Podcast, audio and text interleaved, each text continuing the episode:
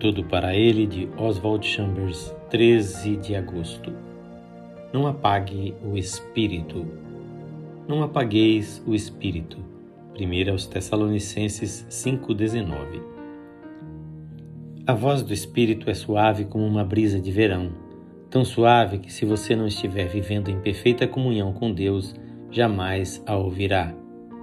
Quando o espírito chama a nossa atenção, ele o faz de maneira tão extraordinariamente branda que, se não formos suficientemente sensíveis para discernir-lhe a voz, nós a apagaremos e nossa vida espiritual será prejudicada. As advertências dele vêm sempre como uma brisa tranquila e suave, tão suave que ninguém as percebe, a não ser uma pessoa espiritual.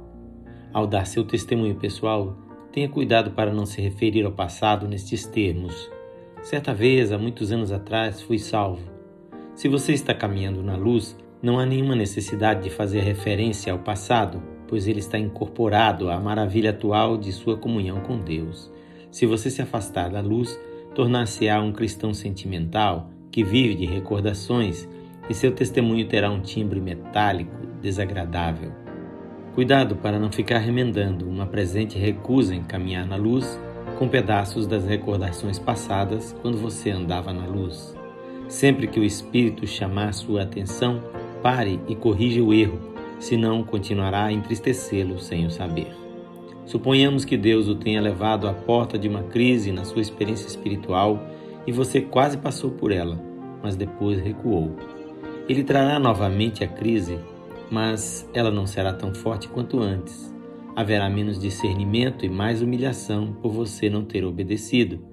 E se você continuar a entristecer o espírito, chegará a hora quando a crise não mais se repetirá, pois você terá magoado tanto o espírito que ele se afastará.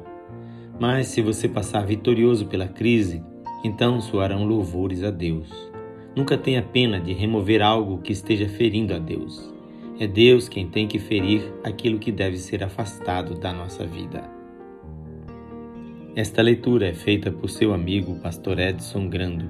Que o Senhor Jesus abençoe a sua vida e lhe dê discernimento para ouvir a voz do Espírito Santo.